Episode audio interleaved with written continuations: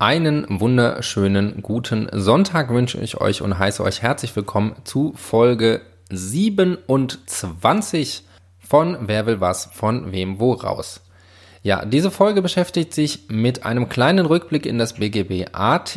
Grund dafür, ich bin durch mit meinem Repetitorium. Halleluja! Es ist geschafft. Ein knappes Jahr ist vorbei. Das bedeutet allerdings auch, dass ich mich jetzt alleine auf mein Staatsexamen im Oktober vorbereite und deswegen angefangen habe, alles mal so zu wiederholen, was man mal gemacht hat und entsprechend jetzt beim BGB AT stehe.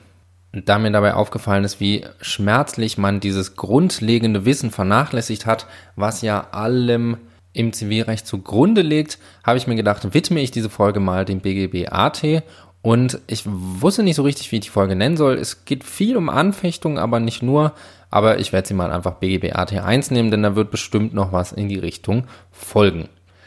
Ich hoffe, dass ihr nicht gelangweilt seid von diesem Einstiegsthema, sondern es euch auch bewusst macht, wie lange vielleicht schon zurückliegt, dass man sich mit dem AT beschäftigt hat und würde damit sagen, fangen wir an mit Folge 27 und dem BGB AT 1. Wer will was von wem woraus? Der Podcast für Juristen, Juristinnen und alle, die es werden wollen.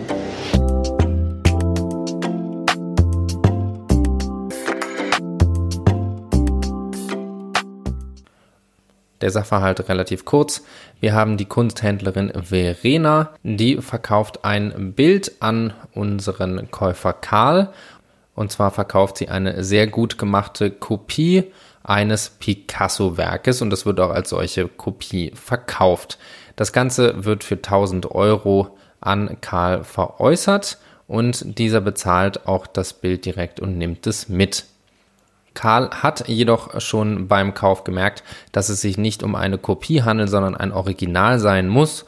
Oh, wie er das so schnell erkannt hat, weiß ich nicht, aber hat er auf jeden Fall erkannt und das stellt sich im Endeffekt auch als richtig heraus und wird auch durch einen Gutachter bestätigt. Und das Bild hat einen enorm viel höheren Wert als diese 1000 Euro, für die es den Besitzer gewechselt hat. Verena erfährt davon aus dem Morgenmagazin des ZDF und möchte das Bild sofort zurückverlangen und erklärt die Anfechtung. Die Frage allgemein gestellt, wie ist die Rechtslage? Das bedeutet, wir prüfen natürlich als allererstes einmal die Herausgabeansprüche von Verena gegen Karl.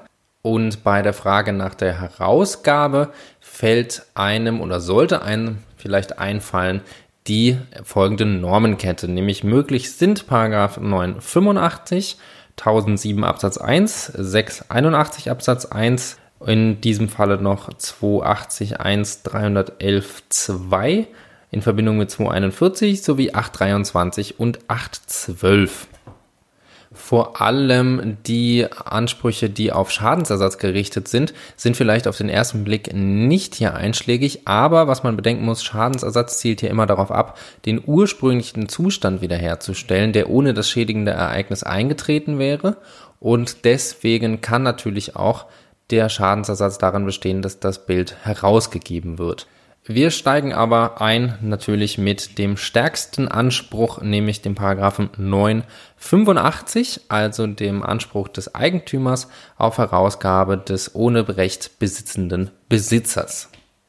Die Prüfungsanforderungen sind ja denkbar einfach. Wir brauchen Verena als Eigentümerin, Karl als Besitzer und dieser darf kein Recht zum Besitz haben. Prüfen wir also zunächst, ob Verena Eigentümerin ist. Gut, ursprünglich war sie das, das ist so vorgegeben. Die Frage ist aber, ob sie das Eigentum gemäß 929 Satz 1 an Karl verloren hat. Paragraph 929 Satz 1 setzt ja voraus Einigung, Übergabe und das Einigsein im Zeitpunkt der Übergabe. Und das Problem ist, dass wir hier schon bei der Einigung ansprechen können, ob Verena auch die Einigung angefochten hat und diese somit gemäß 142 Absatz 1 nichtig ist.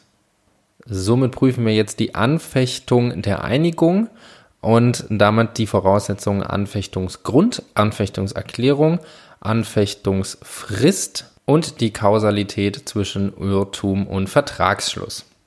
Beginnen wir also zunächst mit dem Anfechtungsgrund. Und hier kommt in Betracht, dass sich Verena über die verkehrswesentliche Eigenschaft der Sache, also des Bildes, geirrt hat und somit einen Anfechtungsgrund nach 119 Absatz 2. Dafür müsste sie sich also über eine verkehrswesentliche Eigenschaft geirrt haben. Und zunächst einmal Eigenschaft im Sinne von 119 Absatz 2 sind alle gegenwärtigen wertbildenden Merkmale, die der Sache von gewisser Dauer anheften, nicht jedoch der Wert der Sache selbst.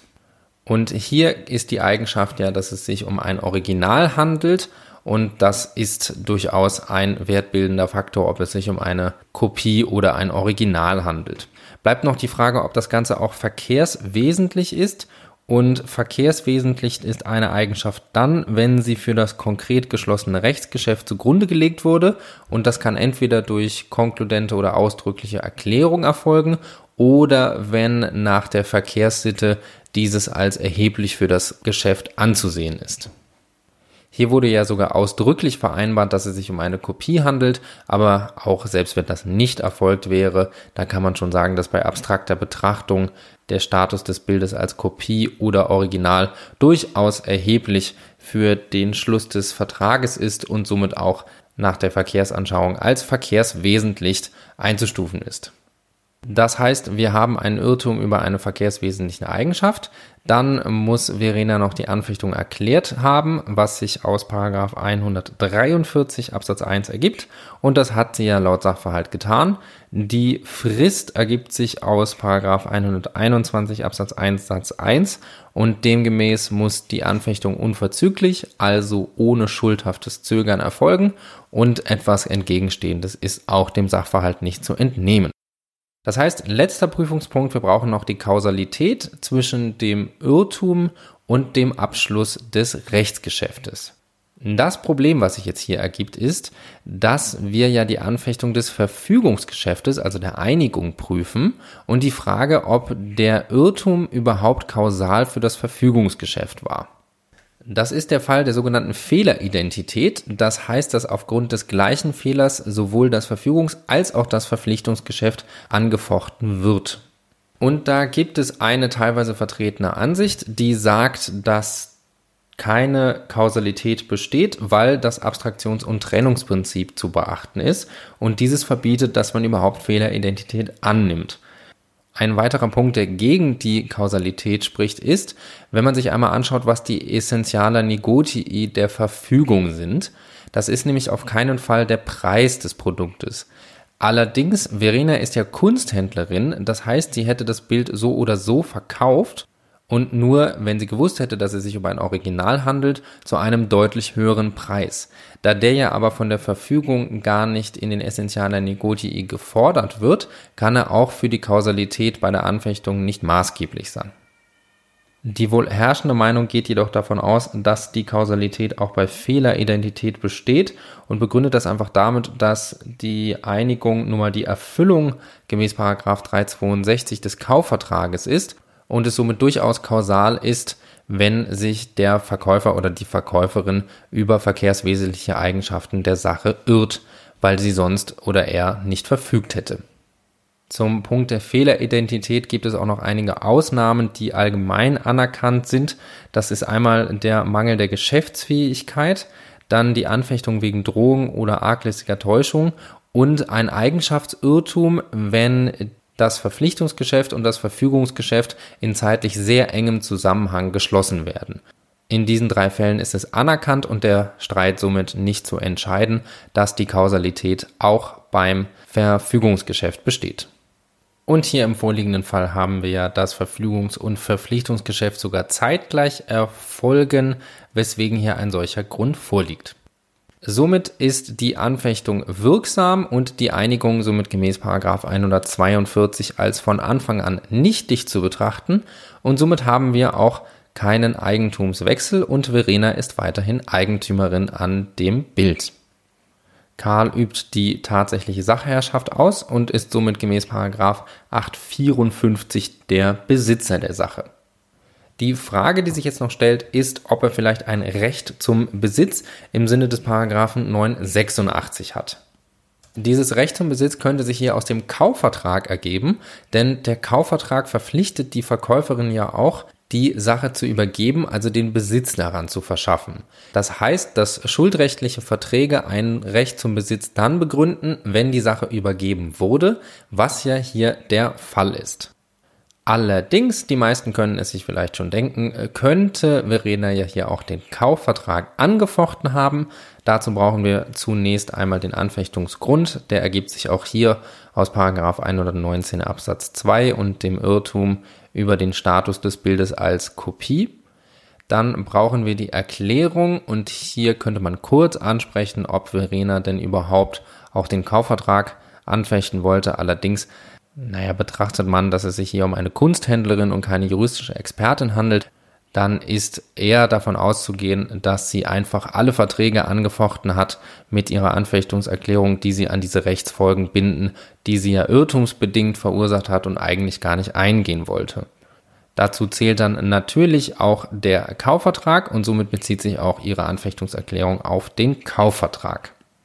Auch hier hat sie die Anfechtungsfrist gewahrt. Die Kausalität, die besteht unstreitig. Sie hätte das Bild so zumindest nicht verkauft, wenn sie den Status des Bildes als Original gekannt hätte. Was jetzt hier allerdings noch zumindest nachdenklich stimmen könnte, ist die Frage, wie sich die Anfechtung zum Mängelgewährleistungsrecht verhält und damit ein Standard in Anführungsstrichen Problem der Anfechtung. Erst einmal die Frage, warum konkurrieren Anfechtung und Mängelgewährleistungsrecht eigentlich? So das Problem, was sich ja ergibt, ist, dass in Paragraph 119 Absatz 2 wegen Irrtum über eine verkehrswesentliche Eigenschaft angefochten werden kann. So eine verkehrswesentliche Eigenschaft, also das Abweichen von dieser, kann aber auch einen Sachmangel im Sinne von Paragraph 434 darstellen. Könnte jetzt sowohl Verkäufer oder auch Käufer wegen dieser Abweichung einer verkehrswesentlichen Eigenschaft anfechten, dann könnte durch die Anfechtung die speziellen Regelungen des Mängelgewährleistungsrechts umgangen werden. Das ist ganz einfach zu merken, insbesondere die Frist, weil die Anfechtung nach 119 Absatz 2 kennt ja die Frist aus 121 Absatz 1 Satz 1 und das fordert ja nur nach Kenntniserlangung unverzügliche Anfechtungserklärung. Das Ganze ist auf zehn Jahre gedeckelt. Das bedeutet aber, dass bis zu zehn Jahre nach dem Kaufvertrag noch angefochten werden kann, während die Mängel-Gewährleistungsrechte regelmäßig nach zwei Jahren gesperrt sind. Und weil es natürlich nicht geht, dass die allgemeine Anfechtung die Voraussetzungen des spezielleren Mängel-Gewährleistungsrechts umgeht, sperrt das Mängel-Gewährleistungsrecht die Anfechtung.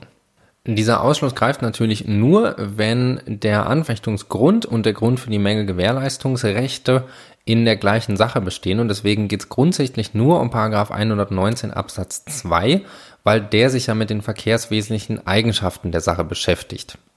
Das heißt, wir haben bei den anderen Anfechtungsgründen keine tatbestandliche Konkurrenzsituation, deswegen ist dieses auch grundsätzlich nebeneinander anwendbar.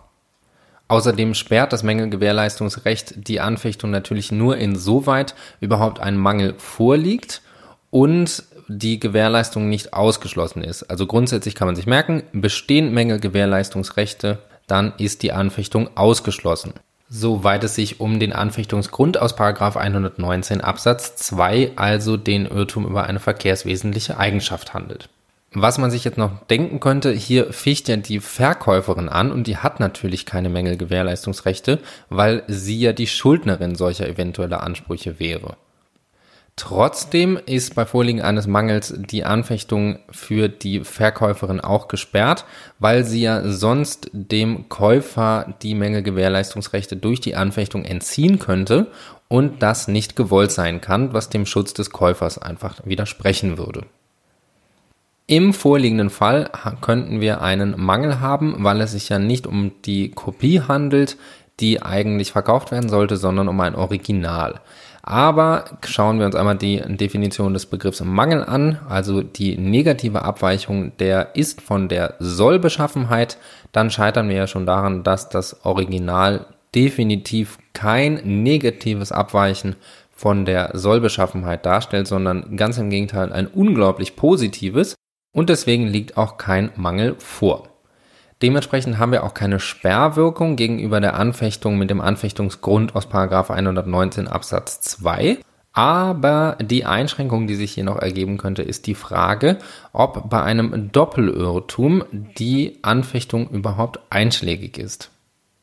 Teilweise wird vertreten, dass bei einem Doppelirrtum, also wenn beide Personen dem gleichen Irrtum unterliegen, dass dann keine Anfechtung möglich sein soll, sondern die Abwicklung über Paragraph 313 Absatz 2, also die Störung der Geschäftsgrundlage erfolgen soll. Das Argument dafür ist, dass ja beide Parteien dann ein Anfechtungsrecht hätten, aber nur die im Endeffekt anfechtende Partei die Rechtsfolgen von Paragraph 122, also der Schadensersatzpflicht ausgesetzt wäre. Es führe somit also zu zufälligen Ergebnissen, wer diese Schadensersatzpflicht zu tragen habe, wenn beide ein Anfechtungsrecht haben, was nicht Sinn der Vorschrift sein kann. Allerdings schaut man sich die Paragraphen 119 fortfolgende einmal an, dann sind diese nicht darauf beschränkt, dass nur eine Partei den Irrtum haben soll, und außerdem, wer wird denn die Anfechtung erklären? Das wird die Partei sein, für die die Anfechtung vorteilhaft ist. Und wenn die Partei entschließt, dass es für sie von Vorteil ist, die Anfechtung zu erklären, dann ist es auch nicht unbillig, sie mit den Rechtsfolgen des Paragraphen 122 zu belasten. Es ist wohl als herrschende Meinung anzusehen, dass die Abwicklung in diesem Fall über Paragraph 313 Absatz 2 erfolgt, also die Störung der Geschäftsgrundlage. Ich persönlich finde die Argumentation, dass die Anfechtung nicht gesperrt ist, eigentlich schlüssiger und würde sie auch so vertreten.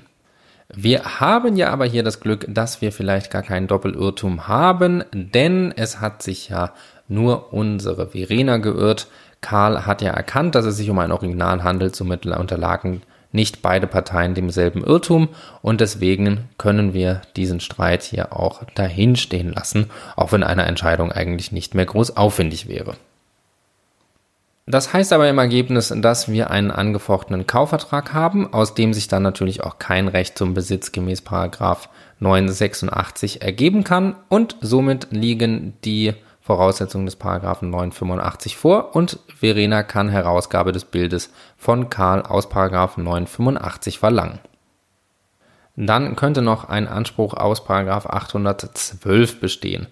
Und es ist so ein bisschen umstritten, ob man hier Paragraph 812 Absatz 1 Satz 1 Variante 1, also die Leistungskondition zitieren soll, oder ob man Paragraph 812 Absatz 1 Satz 2 Variante 1 zitieren soll, also der spätere Wegfall des rechtlichen Grundes, weil die Anfechtung nach der Leistung erfolgt, allerdings die Rechtswirkung der Anfechtung ja extunk ist und somit eigentlich als von Anfang an nicht bestehend zu betrachten ist. Aber da dieser Streit keinerlei Auswirkungen auf irgendwas hat, außer eben diese Zitierweise, kann man sich dessen entledigen, indem man einfach beides mit einem beziehungsweise dazwischen zitiert und dann ist man auch in der Prüfung des Paragraphen 812 und der Leistungskondition. Die Voraussetzungen hierzu sollten ja auch bekannt sein. Wir brauchen erst, dass Karl etwas erlangt hat. Das ist hier der Besitz an dem Bild. Das Ganze muss er durch Leistung von Verena, also die bewusste und zweckgerichtete Vermehrung fremden Vermögens. Und das Ganze erfolgte ja bewusst und zweckgerichtet im Glauben an die Verbindlichkeit aus dem Kaufvertrag durch Verena. Deswegen haben wir hier das Ganze auch erlangt durch eine Leistung von Verena. Der Rechtsgrund ist ja gemäß 142 Absatz 1 weggefallen, besteht also nicht und somit hat Verena auch einen Anspruch gegen Karl auf Rückübergabe des Bildes aus 812 Absatz 1 Satz 1 Variante 1 oder 812 Absatz 1 Satz 2 Variante 1. Wir rufen uns noch mal kurz das Schema vom Anfang ins Gedächtnis, was wir geprüft haben und was wir vielleicht noch prüfen könnten. 985 haben wir bejaht, 812 haben wir auch bejaht. Problem 1007 Absatz 1 scheitert an der Bösgläubigkeit, also an der fehlenden Bösgläubigkeit, somit der Gutgläubigkeit von Karl. Dann Paragraph 861 Absatz 1 scheitert daran, dass wir keine verbotene Eigenmacht haben.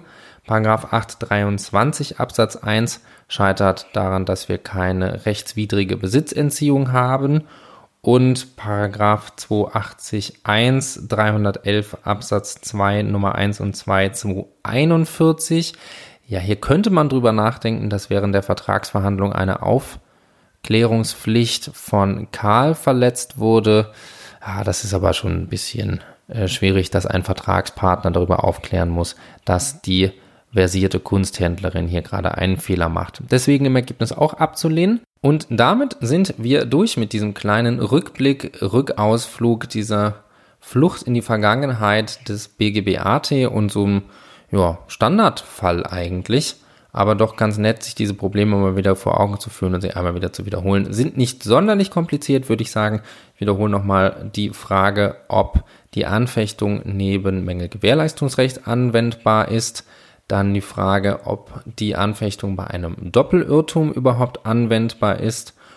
Und dann haben wir noch die Frage beantwortet, wie die Irrtumsidentität bezogen auf das Verfügungsgeschäft zu beurteilen ist. Das waren die bunten Probleme dieses Falls und ich hoffe, dass es für euch auch eine kleine schöne Erinnerung war an das, was man vor langer, langer Zeit mal gemacht hat und sich eigentlich immer wieder ins Gedächtnis rufen sollte. Vielleicht konntet ihr es aber auch und das hat euch bestätigt, dass ihr auf einem guten Weg seid. In beiden Fällen hoffe ich vor allem, dass ihr Wer will was von wem woraus bis zur nächsten Woche weiterhin gewogen bleibt und wünsche euch bis dahin eine weiterhin produktive und schöne Woche.